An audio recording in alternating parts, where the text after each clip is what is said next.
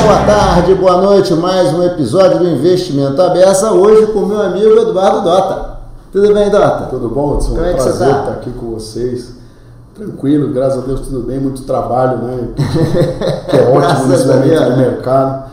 É um prazer estar aqui no programa, poder colaborar, fazer esse bate-papo tão agradável e espero que produtivo com você. Não, com certeza, não tem a menor dúvida que vai ser produtivo. Quem é Eduardo Dota? Se apresenta aí pessoal. Bom, Eduardo Dota, pessoal, advogado, né? Hoje, mês passado, eu fiz 30 anos na área do direito, desde o primeiro ano de faculdade, trabalhando até hoje. Começou 30 com o anos. jovem aprendiz, hein? Comecei novinho no estágio, passei pelo Tribunal de Justiça e depois eu resolvi, mesmo estando no Tribunal de Justiça, que minha vida não era prestar concurso e na verdade estava no mercado. Né? Eu sempre gostei dessa questão de aliar o direito e a economia, então ter um pé no mercado financeiro. Sempre, na verdade, até no vestibular eu estava em dúvida né, se fazia direito, economia ou administração de empresas Olha, bem, tudo ali, né? Uma meiuca ali, né? voltado. E acabei tomando a decisão né, de estar fazendo direito, mas nunca larguei a vontade de estar tá com o pé também no mundo dos negócios, finanças. E aí eu acabei,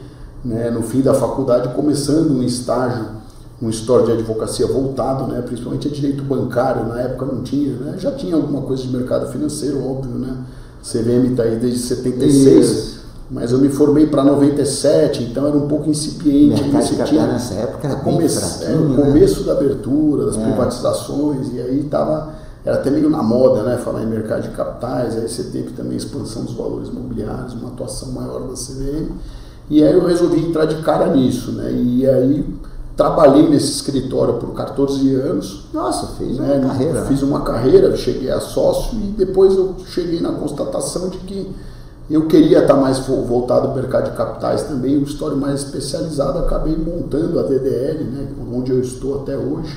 Estou na DDL desde 2011, estou lá há 12 anos já, Tá. né, Ah, atuando, você é fundador, sou um né? dos sócios do escritório fundador, trouxe um pessoal, uma galera que já trabalhava comigo, também tinha esse mesmo propósito que eu queria. Nesse meio tempo, né, além de tocando né, na advocacia, eu fui entrando para a carreira acadêmica. Né? Então, sempre tive também um prazer de estudar, de conhecer mais coisas. E nesse prazer de estudar, fiz uma pós-direito empresarial primeiro, depois fui fazer um LLM, né, como se fosse um MBA da área jurídica. Fiz no INSPER, né, um LLM Direito do Mercado Financeiro dos de Capitais. E lá eu encontrei mais ainda né, esse prazer pelo estudo do mercado financeiro de capitais e me aprofundei mais. E aí aproveitei o curso para fazer a minha, minha monografia, dissertação e terminando publiquei um livro. Né, que eu escrevi sobre a responsabilidade dos administradores e gestores de fundo de investimento. E aí nisso né, acabei publicando, o livro acabou tendo, né, você não tinha muita publicação na época, na Até verdade você tinha. né? Até hoje tem pouca. É. E aí, nisso, aproveitei um convite do, do- do professor Jairo Sadi, né, que coordenou a criação do INSPER Direito, para participar, participar da coordenação no início. Né. Eu entrei isso em 2005, fui participar da coordenação, aux- auxiliando, auxiliando professores, e já no ano, nesse mesmo ano eu tive a oportunidade de dar, dar as primeiras aulas. Eu entrei no INSPER sem- saber da aula. Olha, só aprendeu lá, é? Eu tive Olha. que aprender na raça, mas tive grandes professores lá dentro. A gente estava conversando do Rocha agora há pouco, o André Camargo, o próprio Jairo Sadi, Valdir também, que é professor, Valdir, Pereira, que é professor, e fui aprendendo, pegando o traquejo e desenvolvi com eles. Comecei em 2005, né, da aula, principalmente na grade de fundos de investimento, e estou lá até o presente momento, né, 2023. Hoje eu dou aula de fundos de investimentos, coordeno um curso de fintech e dou aulas também sobre outras questões de estruturação, de operações, né, eh, contratos bancários, operações também. Então eu estou nesse mundo né, já há um tempinho. Tá com penca na canoa. Apesar de Sabe, jovem, né? Um jovem? Você começou, jovem. Você começou a jogar pena, não era aprendiz? Apesar de jovem, alguma experiência já de mercado. Então adoro falar sobre esses temas. né, gosto muito de advogar, mas também gosto muito dessa parte acadêmica. A gente não consegue, como Ah, você, não consigo largar o pé da academia. Ah, bem, que eu faz bem, areja demais. É, não, Você se academia. mantém jovem, né? A melhor Muito coisa, bacana. uma das melhores coisas que tem da aula é que você que você falou, Areja, cara, você está sempre envolvido, você está pegando o espírito do momento, deixa que aqueles jovens lá, você é um outro linguajar, outras preocupações, né? Muito bacana. E eu gosto, assim, é desafiador, né? Então você não sabe a turma que você vai encontrar, principalmente na pós. Às vezes chega gente com senioridade, senioridade igual a sua. Já cheguei a ter professores até com mais experiência. Então é um desafio constante. Isso areja muito e te desafia e te instiga. Né? Eu acho que quando você perder essa vontade de estar instigado, desafiado, é melhor parar. Né? Então, por enquanto tem muito disso e eu, eu adoro. Né? Tem as coisas acadêmicas, né? Sempre tem um trabalho extra, corrigir prova. É, é. Mas a parte, aquela sensação né? O impacto da sala de aula é muito bom. É. Você, você deve ter sentido falta na época da pandemia. Sala de aula é bom, né? Sala de aula é muito a online perde, né? É, é. Eu acabei me desenvolvendo no online, curti também, mas não é a mesma coisa. Não, não, não também é curtir no final. Convivência. É, né? você chegar ali, ouvir o que, é que as pessoas estão. Qual é o xixi do momento? Exatamente. Quais são as palavras? Quais são as preocupações, né? Sim, é, e a interação, você olha no olho do aluno, é. você vê, você percebe melhor aquele que não está entendendo e você consegue retomar, trazer um conceito. Acho que as pessoas estão mais à vontade, estão mais ligadas também. Não, com certeza. É diferente. É outra coisa. Outra coisa. Acho que isso nunca vai acabar. Não, tomara que não. Elas têm que melhorar, na verdade, né? Exatamente. Agora, vamos começar a conversa sobre o mercado de capitais pelo primeiro ponto, que é o seguinte. Como é que você hoje está olhando o mercado de capital brasileiro? Antes de aprofundar sobre os produtos ah. e tal, e como é que está. Como é que você está olhando o mercado de capitais hoje? Então, evoluído assim, o que, que você acha que nesses últimos anos, assim, o que, que você está achando? O que, que eu vejo hoje, Wilson? Eu vejo o mercado de capitais é, que tem algumas oportunidades para capitalização. A gente sabe que o mercado de capitais surgiu lado do mercado financeiro para financiar qualquer atividade econômica. Né? Enquanto você tem uma relação de débito, você está lá tomando dívida, na outra você tem emissão de participação efetivamente. Né? Eu, eu, vejo que o mercado de capitais, a gente teve no passado recente grandes oportunidades, principalmente de abertura de capital de empresas que eram fechadas. Eu vejo que no presente momento, pelo né, um momento pós-pandemia, incertezas políticas, incertezas econômicas globais, inclusive, a gente teve uma fechada de janela para IPO, para abertura de capital de empresas. Não que isso não vá né, surgir, mas a gente teve realmente um ano difícil. Também, né? uma, uma, exatamente, uma Selic que atrai investimento mais conservador.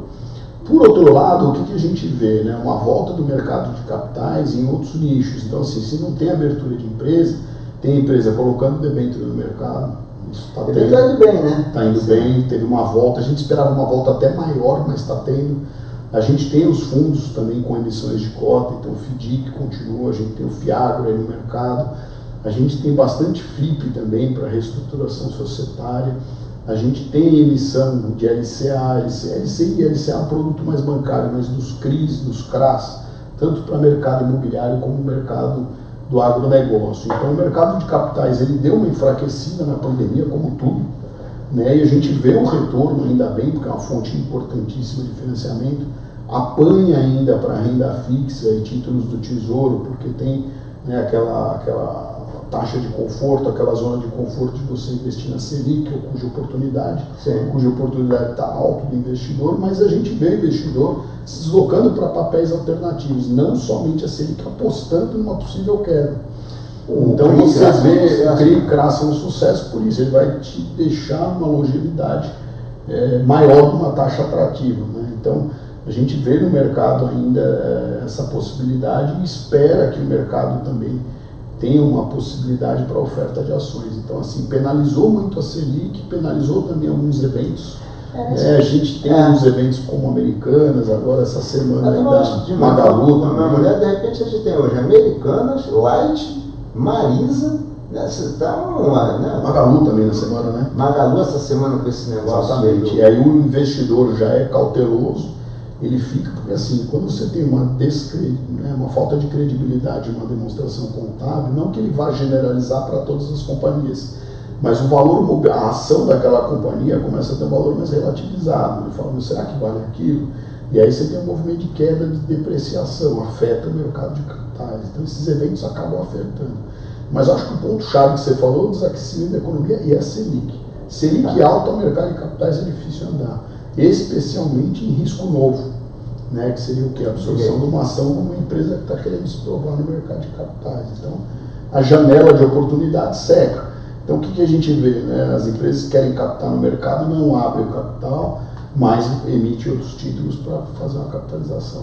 Mas também nessa taxa é penalizador também, né? Porque o custo de capital vai lá para cima. Vai né? para cima. Não é qualquer empresa que consegue, né? Não é, para uma emissão tem que justificar uma taxa maior que a Selic.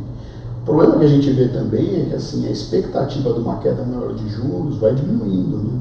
porque a gente tem algumas incertezas, e aqui não entra o viés político, mas é uma análise meramente econômica, apesar de ser advogado, né? na minha análise, você tem uma, uma possibilidade de queda da Selic, mas vai diminuindo essa possibilidade né, diante de incertezas econômicas. Agora, lado bom também, a gente está tendo uma apreciação do real frente ao dólar. Né? É, impressionante, né? Tomara que isso consistente, isso ajuda. Né? Embora vai estabilizando no patamar de 4,70, 4,80, né? Que também é penalizador também. É né? penalizador, penalizador. Me diga uma coisa, outra, securitização. Fala um pouquinho de securitização. A gente tem um marco novo de securitização que acho que é de 21, né? Sim, Ou de 22. 22 a resolução 60 da Então, que, como é que você está vendo o mercado de securitização? Porque é uma grande oportunidade. Tem muita Sim. empresa que não conhece os instrumentos, tem FDIC que você pode usar, tem CRI, tem CRA. Como é que as empresas estão descobrindo? A gente fala muito. Depois não fala de fiado, mas vamos falar, porque fiado tem até uma, uma regulação nova que está em audiência, né? Sim, tá, tá um 75 e uma nova que foi colocada em audiência semana passada ou retrasada, agora me fala a memória, Tá. que é para estabelecer algumas normas específicas de Para FIA. o fiado. Mas como é que sai esse mundo de securitização depois do marco da securitização? É Eu tá? acho que melhorou, tá? O marco de securitização já era muito firme no mercado. Quando veio a resolução 60, né, e criou algumas possibilidades, por exemplo, um certificado mais genérico, né, o que, que você tem até o marco? Você tem CRI e CRA basicamente no mercado securitização e debêntures financeiras. Então, quem vai securitizar uma dívida de banco, por exemplo, vai colocar uma securitizadora que vai fazer uma debênture financeira.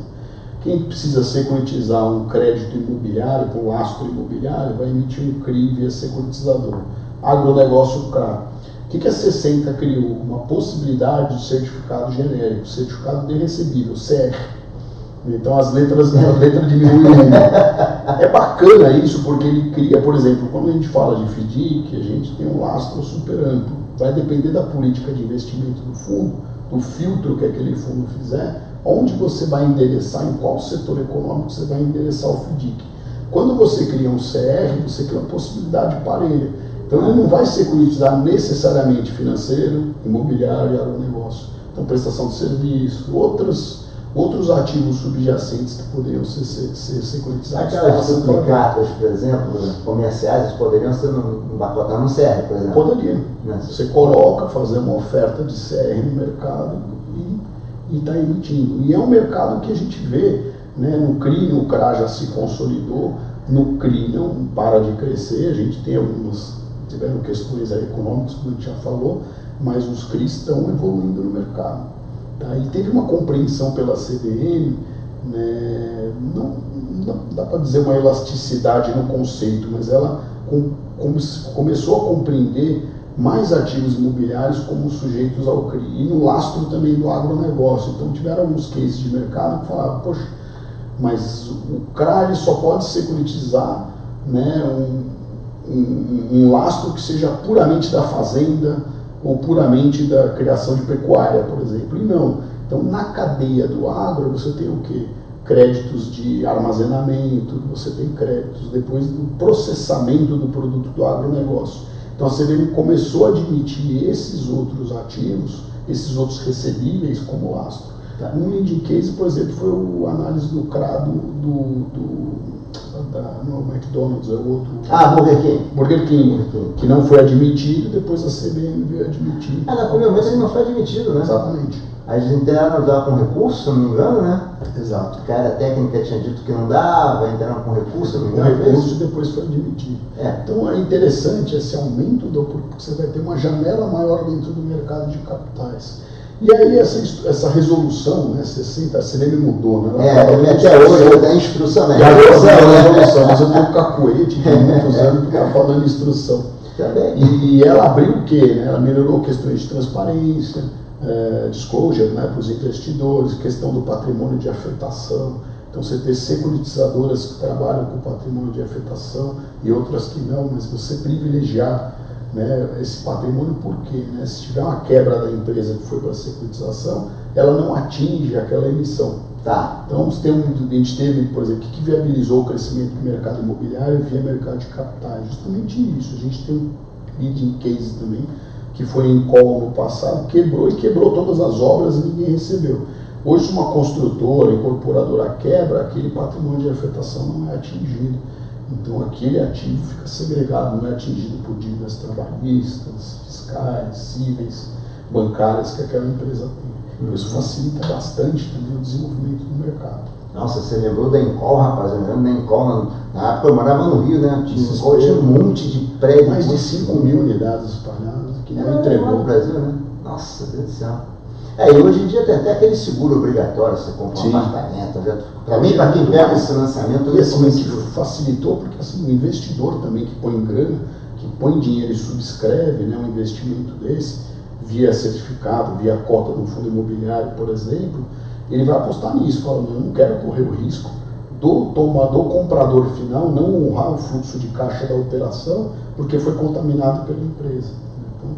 Patrimônio segregado, patrimônio de afetação é muito importante. Não, não. Até dando show de bola. No né? mercado de capitais nos últimos anos, Sim. a CVM entupiu a gente de regra, mas são todas boas, né? São todas boas. São todas boas, né? a CVM a gente tem que destacar, né? ela teve um trabalho né, em, em, poucos anos, se a gente analisar, ela re, né, reeditou normas, revisou normas, estruturou normas como a 175, por exemplo, dos fundos, que foi a resolução né, do ano passado, com efeitos é, para esse ano, ano que vem também, revisitando a indústria e modernizando, né, e dando mais acesso ainda para o público investidor.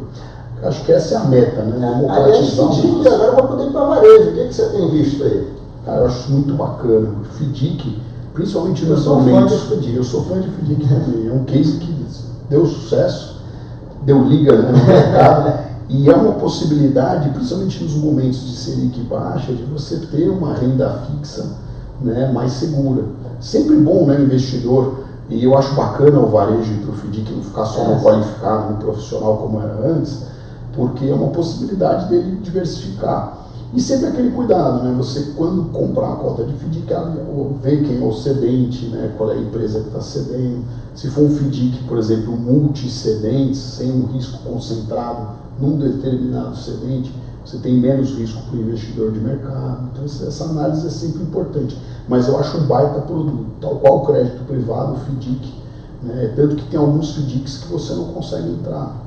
Né? São fundos fechados, emite cota no mercado, sua maioria é fundo fechado, você subscreve né, numa emissão, numa oferta pública de cota de fundo, subscrevendo amortizou as cotas. Aí no secundário, às vezes a movimentação é pequena, porque você tem FDICs com muita qualidade, o cara não quer sair da cota. Está né? ganhando 1,5%, por exemplo.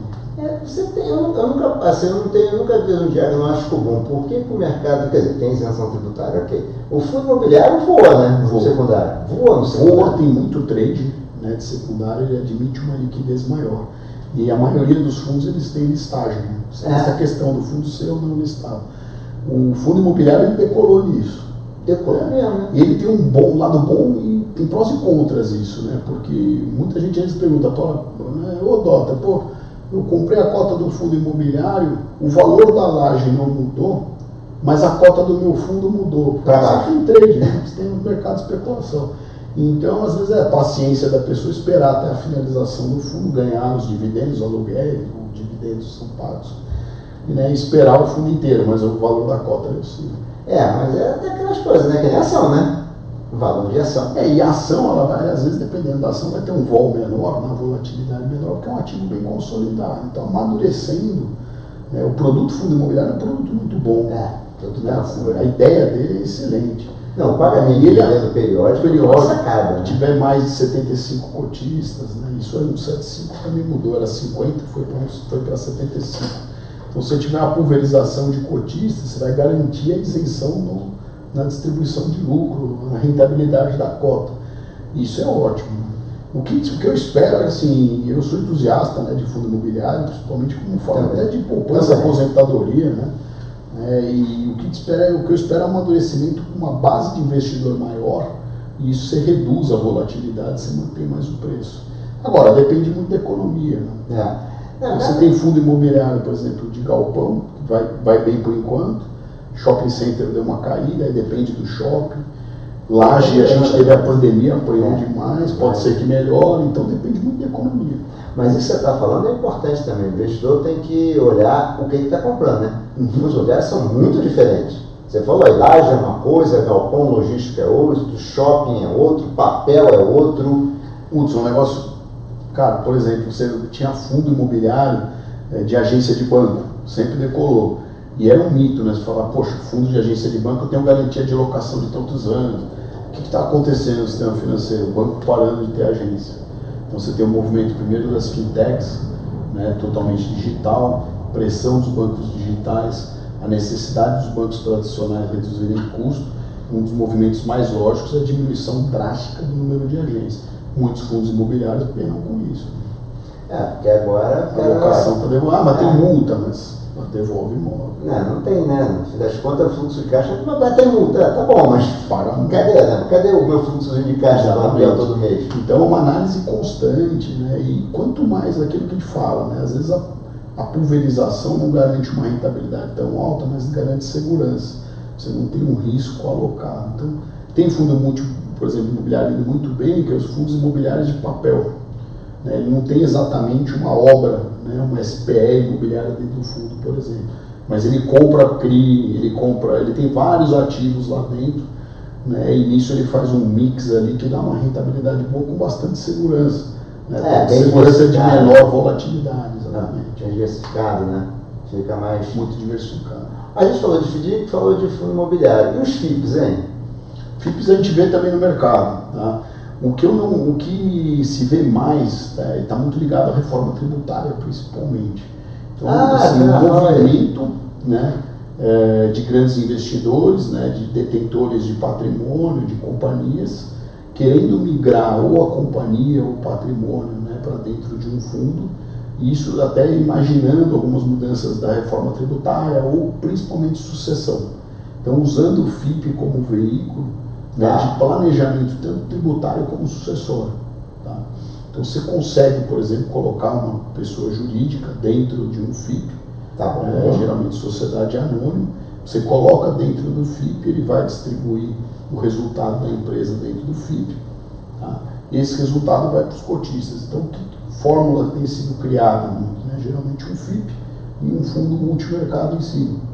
Nesse FIP você vai ter a empresa, no multimercado você vai alocar o demais do patrimônio. Quando esse fundo distribuir resultado, ele sobe para o fundo multimercado, continua não tributado porque é entre fundo, e aqui a pessoa gera o patrimônio. Então a gente vê muito né, FIP, Fundo de Investimento em Participação, fazendo esse movimento, e a gente não vê tanto, infelizmente, para o venture capital, né, para o capital de risco. Tá. Por quê? Porque a gente tem uma Selic muito alta, mesmo nacional. E a gente tem os private equities, que são os grandes fundos né, de compra de participação, que continuam. A gente tem um movimento. É, se de um lado a gente não tem uma abertura de empresas tão grande, abertura de capital IPO tão grande, a gente tem um societário mais pujante no mercado. Então, muita reorganização, muita empresa com caixa aproveitando o momento para comprar outras empresas, comprar concorrentes, fazer uma reorganização e aí os FIPs né, de private equity, de participações privadas, participando desse movimento bastante. Uhum. Então, desde a criação de fundos novos, como fundos já existentes, tendo indo para aquisição de participações em empresas. Né? Ah, então tem muita empresa aí que talvez seja, talvez não, está dando é, é, trazendo capital através de um private equity. Ou seja, eu não estou abrindo meu capital na bolsa, mas eu estou captando um sócio isso via fundo. Via fundo. Hum. Eu consigo acessar os investidores, eu compro, e aí o fundo fazer aquela curva do private equity, né? faz a compra, investe, desenvolve para depois fazer o desinvestimento hum.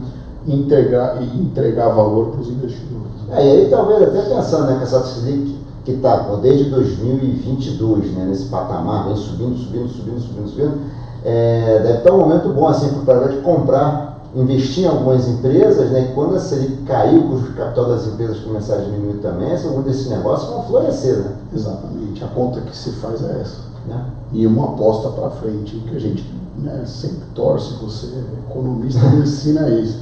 A gente tem um movimento favorável da economia, macroeconômica e micro em determinados setores, aumento de demanda, toda essa parte de comportamento econômico, mas assim, é necessário porque senão o direito não anda. O direito está sempre andando, geralmente essa área, né, esquecendo outras áreas do direito, mas o direito empresarial, mercado financeiro, capitais, ele se movimenta com isso. Com a economia, né? E aqui no Brasil, infelizmente, o voozinho de galinha faz parte aqui no Brasil. Né? Parte, né? Esse é um problema.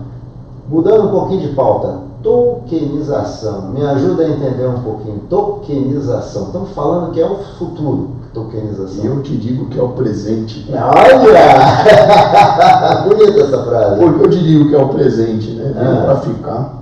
A tokenização é a possibilidade né, de você espelhar, você ter é, encarteirado dentro de um token, né? O token, não estou falando, é um registro digital, uma numeração, um token, é, um valor imobiliário. Então você pode ter uma emissão de debêntures tokenizadas, uma emissão de cotas de fundo tokenizada, emissão de um valor imobiliário, de um ativo financeiro dentro de um token. Tá? E se valer o quê? Um registro dessa emissão em blockchain. Fazer uma perguntinha aqui, só de ignorante não, tá? Imagina. É, pelo que você está falando, assim, tipo, um token por si só não existe token de nada. O token está vazio, esperando uma informação ir para dentro dele. Então tem que ter, alguma informação, ele tem que, ele tem que guardar alguma informação. Exatamente. Tá bom, ok. Tá. Exatamente. Ele em si, muito bem, esse ponto é importantíssimo. Ele em si não é um ativo financeiro ou um valor imobiliário. Ele passa a ser, quando ele encartera, quando ele empacota, né, um ativo dentro dele. Tá? E aí ele vai ao mercado, é feita oferta, é feita subscrição, em vez de ter uma subscrição de ação, uma subscrição de debênture, uma subscrição de cota de fundo, é subscrito um token. Tá? E o que se espera né, no futuro? É você ter uma gama maior de ativos financeiros tokenizáveis. E aí nisso você ter uma democratização no acesso à poupança pública. Quando a gente vai ao mercado de capitais, uma oferta de ação, você diz o quê? Captar recursos da poupança popular. Debênture é a mesma coisa. Na tokenização, você ter projetos menores, inclusive, dada o menor custo de uma emissão via token, dada a maior menor burocracia que se espera, é você ter um custo menor nessa emissão e com isso você justificar uma captação até para empresas menores via tokenização de ativos. Regulatoriamente, está bem amarradinho isso hoje ou não? Regulatoriamente a gente teve o sandbox regulatório, tá? e tem um movimento tanto de SUSEP, Banco Central, CVM. Sandbox, é uma explicadinha sobre Sandbox, o que, que é? É um negócio muito interessante. Né? A gente tradicionalmente fala o quê? O direito corre atrás do fato econômico. Isso, é uma máxima. Então existe a economia, a economia é criativa, o mundo das finanças é hiper criativo e o direito corre para regular. O que, que o sandbox faz de diferente? Em vez do regulador correr atrás do mundo dos fatos, né, do mundo dos acontecimentos, do mundo econômico, o, o mundo econômico propõe ao regulador uma proposta de regulação. Né? Então fala, ó, tenho tal ideia de negócio, sobre essa ideia de negócio não existe uma base regulatória. Se essa ideia de negócio for mercado de capitais, tem que propor CVM se for Banco Central, mercado bancário, Banco Central, seguros, SUSEP e assim por diante. Então ele propõe falando, ó, por que a gente não constrói de mão dada, mãos dadas, você regulador e o mercado, uma solução regulatória para essa situação. Então a CDM abre o sandbox regulatório, ele propõe né, uma norma, e por que, que chama sandbox, caixa de areia? Que a CDM vai delimitar, enquanto esse projeto de regulação anda, um ambiente né, interno para testes. Então ela vai puxar durante um período, fala, vamos fazer uma simulação da oferta para ver como funciona e deixar isso suscetível a erro, acerto, para a gente fazer comentários e a gente construir junto uma regulação. Então basicamente é isso. Para mim é um estado quase que o estado da arte, não é o estado da perfeição, não existe, mas é uma evolução muito bacana do modelo regulatório, não só para o mercado de capitais, mas para qualquer setor regulado, porque você vai atenuar essa distância do regulador correr atrás do fato econômico. Então, eles, verificando uma realidade de mercado, ele suscita o regulador, o regulador percebe isso e constrói, né, nesse ambiente de testes, né, sandbox, uma regulação, inclusive, mais customizada para aquela atividade. Então, assim, a gente já tem um movimento muito bacana dos reguladores brasileiros de fazer audiência pública, então vou ouvir o mercado. Aqui é um pouco mais do que isso. Vou participar junto daquele mercado, vou abrir oportunidade de participação no sandbox para a gente construir junto uma regulação mais customizada possível para aquela situação ainda não regulada. Então, muito bacana. A tokenização surgiu nisso. Né? Teve o sandbox regulatório, o primeiro case, que foi uma emissão de debênture, que foi um sucesso no mercado. Então, a tendência é a gente ter né, mais emissões e o mercado regulando gradativamente. Então, hoje, por exemplo, se, tiver, se tiver alguns, é, algumas empresas interessadas, elas já podem hoje emitir um debênture tokenizado. Vai pedir autorização para a CVM ah, Tá. Aí, quer dizer, mas depende da autorização da emissão, mas é que é um pouco Sim. mais do que isso, né? É um pouco mais do que isso. É um pouco mais do que isso, né? Mas vai caminhar com a CVM e falar, eu quero fazer nesse modelo. E está aumentando as emissões de tokenização. Tá. Hoje é um, dos, é um dos temas mais bacanas do mercado de capitais e muito necessários. E aí eu digo que é o presente, né? Porque é aquilo, né? a gente estava conversando antes, tem um caminho do real digital, você tem a tokenização. Para mim veio para ficar e é positivo que fique, né? Porque a gente tem uma crítica, né? uma crítica né? para detonar o mercado de capitais, mas uma crítica de que ele abastece por hora né, grandes empreendimentos ou fundos estruturados. Isso é uma grande verdade. Né? A gente quer que o mercado de capitais financie mais coisa. Tá? Uma outra coisa que veio também nesse sentido é o, quando a gente fala de crowdfunding, né? Tá. que é uma emissão, por, seria mais ou menos uma fintech do mercado de capitais, uma plataforma eletrônica que admite projetos. Tá? Tem um projeto né, de fazer uma fazenda vertical nesse prédio aqui. Putz, eu não tenho não justifica eu abrir um fundo, porque o fundo, para parar em pé, precisa de 30 milhões, mais ou menos. Para eu abrir um capital, ah, o Private Venture Capital também pode ser que me queira mais para frente. Então você faz uma oferta de participações, né, oferta de cotas do crowdfunding nessa plataforma eletrônica, ela dispensa de registro no CVM, captações menores, até 10 milhões de reais, se não me engano, né, 10 ou 15, eu não confirmo, até 10 milhões se for aumentou a 5 milhões antes, mas é. é um capital que é bacana para aquele cara começar aquele projeto e dar certo. De repente, 10 milhões é o que precisa. Nós aqui né? Eu citei esse da Fazenda Vertical, mas é um projeto que chama Pink Farms, que foi viabilizado através de uma plataforma de crowdfunding. E assim, então, nós aqui podemos comprar uma cota desse crowdfunding e estamos financiando um projeto. Podemos. E aí o regulador ele tem uma série de cautelas. Como ela é bem aberta, ela pode ir para o público, você tem uma limitação né, do investidor, por exemplo, de varejo, comprar até 10 mil reais, se for qualificado, não, ele pode pôr bastante dinheiro no crowdfunding. Né, você tem algumas travas que você tem mais risco. Sim. Agora, a aposta do crowdfunding, que né, traduzindo é vaquinha, né, você pegar dinheiro do mercado é isso, o cara postar pouquinho, ah, coloquei 500 reais, coloquei 250 reais naquela emissão, mas é o tá, né, vulgarmente dinheiro de pinga, para o cara também não ligar e não cobrar. Então, assim, ele está pondo pouco, lógico, ele pode cobrar performance de investimento, mas ele também, assim, é um capital que ele pode arriscar. Se ele perder, não vai fazer diferença. Ao mesmo tempo, se ele ganhar, né, é um multiplicador muito bom. Sim. Ele põe 250, tudo bem que é pouco, mas vai sair com 2 mil reais. Né? Você pensar, 10 vezes é. o capital. É. Então, uma ideia muito bacana ainda não decolou muito, é, isso te mas a concepção é muito boa. Então, muitos projetos já foram, acho que isso está ganhando mais conhecimentos, depende de educação financeira, o apetite de risco, isso ser mais divulgado e que o mercado também briga positivamente é para o regulador aumentar os volumes. Porque hoje a gente tem um ah. negócio muito importante, tá? que é um hiato entre o crowdfunding, entre formas menores de captação e as formas tradicionais. Então você vai ter o crowdfunding batendo 10, 15, você vai ter de 15 a 30, 40 o público não assistido pelos veículos de captação. Tá, você já é, é, verdade, tá. é, porque você não justifica no mercado. Então, uma das formas é você ter a tokenização no aumento, né, você tendo maior possibilidade de mais ativos serem tokenizados e objetos de oferta.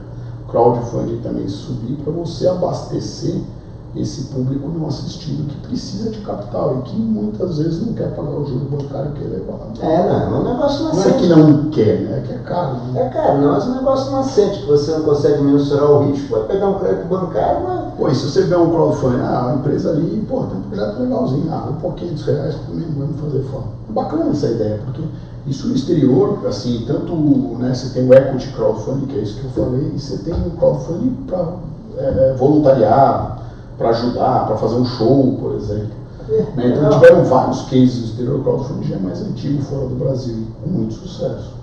Vai é, ser é bom fazer um show. É bacana. A ideia é boa, a ideia é boa mesmo. A gente está acabando aqui, mas a gente tem que falar de um assunto que é fintech, que é uma das suas especialidades. né? É uma das suas especialidades, meu caro. Como é que está esse mercado de fintech? A gente, obviamente, com a taxa de juros mais uma vez, está difícil para penaliza também. Penaliza. Mas a gente tá? tem um crescimento, cara. Então, ah. né, eu acompanho bastante esse mercado, principalmente fintech de crédito, mas acompanho também fintech de pagamento, são as IPs, né, instituições de pagamento. Isso é muito que cresceu, né? O mercado Stone, por exemplo, você pega as de crédito de 2018 para cá, que é o marco, é a 46, a resolução 4656 barra 18 do Conselho Monetário, que criou as fintechs de crédito no Brasil. As instituições de pagamento já vem desde 2013, na Lei 12 mil e alguma coisinha, para da memória.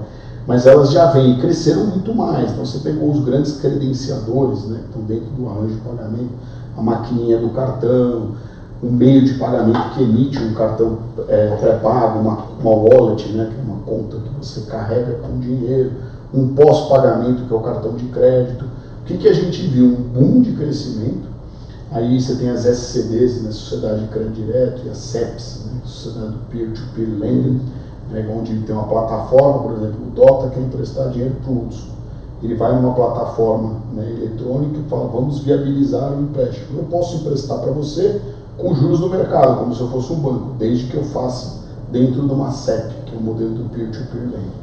Então esse mundo cresceu muito. E o que, que a gente vê no momento agora? Um momento mais de consolidação então muita gente foi empolgada, muitas decolaram, falaram, oh, quero montar somente SCD. O que, a SCD faz? Ela dá crédito com dinheiro próprio, não capta, não faz intermediação financeira. O Dota botou o dinheiro dele, eu vou fazer Eu tenho 5 milhões parado, eu quero montar um SCD e emprestar dinheiro no mercado. Até gente brinca, fala, foi a legalização da agiotagem. É, porque eu estava pensando aqui. É, não é tanto isso porque é dinheiro lícito tal, mas assim, é a possibilidade realmente de se emprestar dinheiro. Então muitas factories muitos correspondentes bancários que desenvolveram ao longo de anos o know-how né, de fazer sessão de recebíveis, de dar crédito para os outros, no caso os correspondentes, tinham capital e procuraram virar SCD. Falou, poxa, eu correspondo a um banco, eu ganho um FII ali da operação, mas se eu der o crédito, tem o spread para mim. Então democratizou o acesso ao spread bancário. Né? Tá. E aí você teve um movimento muito grande de gente que entrou e falou, quero montar um SCD, até mais que o peer-to-peer lending. Né? Você tem muito mais SCD hoje registrado no banco central. complexo, né? Porque é mais é, complexo. Eu estou você, mas eu estou impressionando por dó, toda a certo. Mas é uma ideia bacana. A ideia é ótima, mas eu fico Hora de divulgar, porque, o que, que penaliza a Selic? Por que, que eu vou deixar de comprar o Tesouro Direto e emprestar para o Hudson? Para o Hudson eu conheço, eu sei que paga pessoal. mas emprestar para um Zé, outra pessoa que eu não conheço, né, e correr é. risco nisso. Agora, tem um lado bacana, na engenharia regulatória eu posso pedir uma garantia, posso pegar o veículo da pessoa e fazer uma alienação fiduciária, mas é, não é tão simples. É, né? Já na SCD, a pessoa tem funding e está dando dinheiro. Então você tem cases como Acreditas, cresceu muito, entre outras fintechs que voaram no mercado. O que, que se observou? Muita gente dando crédito para vários nichos. Então, pessoa física principalmente bastante, Uh, carteira de consignado foi uma que também cresceu, pessoa jurídica já com, né, também dando para pequenas empresas e algumas pessoas né, conseguiram dar crédito bem, já tinha know-how e outros apanharam um pouco no mercado. Dar crédito não é fácil. Não é simples, é uma arte. É, né? banco, né? banco apanha, imagina. É. E aí nisso o que a gente vê hoje, um movimento menor de protocolos de novas SCDs do Banco Central e consolidação daquelas. Tanto que no ano de 2023, tem, um levantamento que é repetido vários anos pela Price né, e pela BFintech. No último estudo né, de 2023, levantou-se o quê?